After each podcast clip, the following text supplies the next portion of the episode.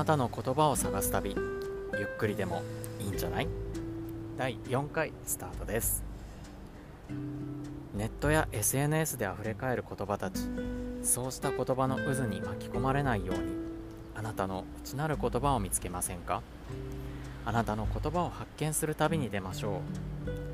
う。そんな旅を案内するのはこの番組のナビゲーター言語化習慣ノートコーチングを主催しております田瀬義則ことよしがお送りいたします。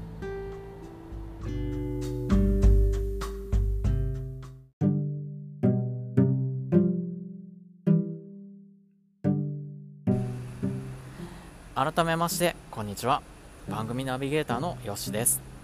この番組は言葉にまつわることを中心にお送りしていく番組となっております。今回のテーマは頭の中をリバースエンジニアニアリングしようと題してお送りします。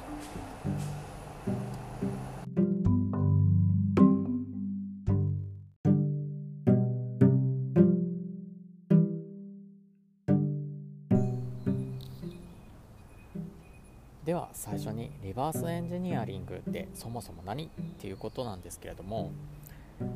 まあ、メーカーさんなんかでね新しい商品を開発するにあたって、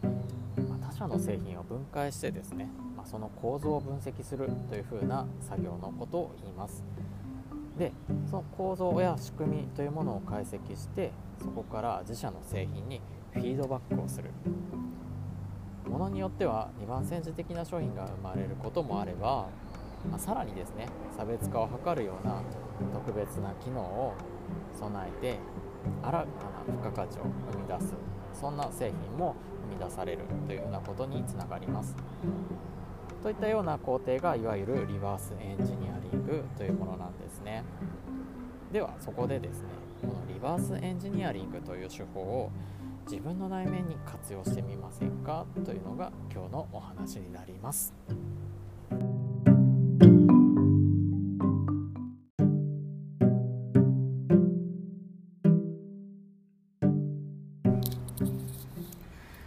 それではこのリバースエンジニアリングという手法を自分の内面に活用してみるとは一体どういったことなのでしょうか？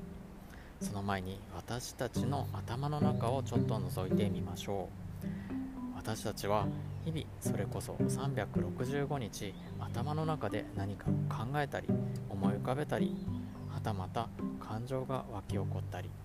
そうしたことを絶え間なく繰り返しています。ところがではそれらは頭の中でどういう原理でどういう原因で生まれてくるのか。それをですねつぶさに観察するというふうなことは、まあ、なかなかしませんよね、まあ、なんせですねブラックボックスみたいなものですからね、まあ、そうしたパンドラの箱ではないですけれども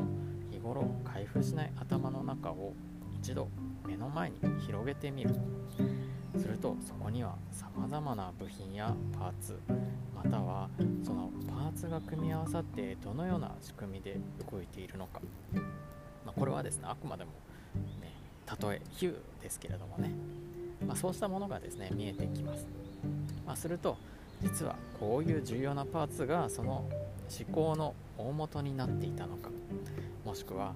これとこれが組み合わさることによってこういう感情が湧き起こってくるのか。といった理解に結び結びついていきます。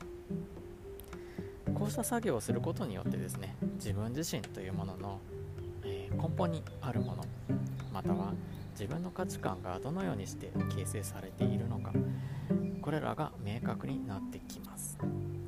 あなたの奥底に眠っているよりパーソナルな言葉というものに触れることができるようになります。では具体的にどうしたらいいのでしょうか。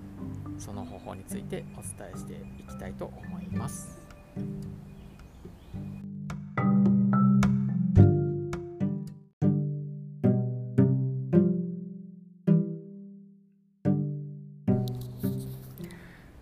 さてさてリバースエンジニアリングという考え方から自分の内面をつぶさに観察してみようというお話をしてきました。では具体的にその方法について今からお伝えしていきたいと思います。それはズバリノートに書き出すことです。頭の中で考えていること感じていることはたまた今悩んでいることでもとにかく頭の中にあるものをノートに書き出してみてください。では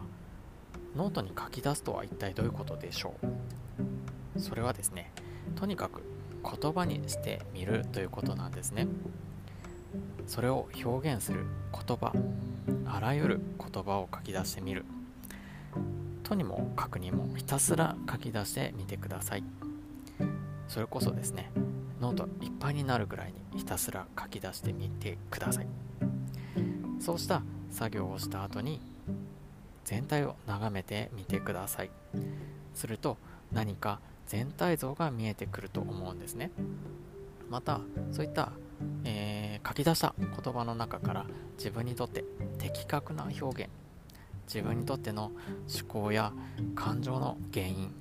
源になっている言葉というものが見つかるかもしれません。そうしたものが見えてくると自分って実はこんな風なことを考えていたんだ。こんな風に感じていたんだ。というものが言葉によって明確になる。こうした作業をですね定期的に行うことによってより自分自身の解像度が上がっていきます。ぜひあなたも一度自分自身をリバースエンジニアリングしてみてください。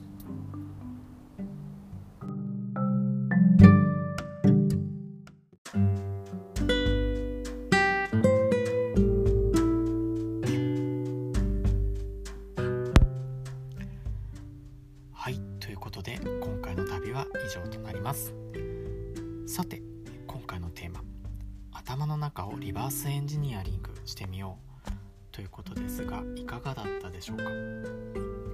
実際に取り組んでみるとなかなか時間と手間のかかる作業です。ですが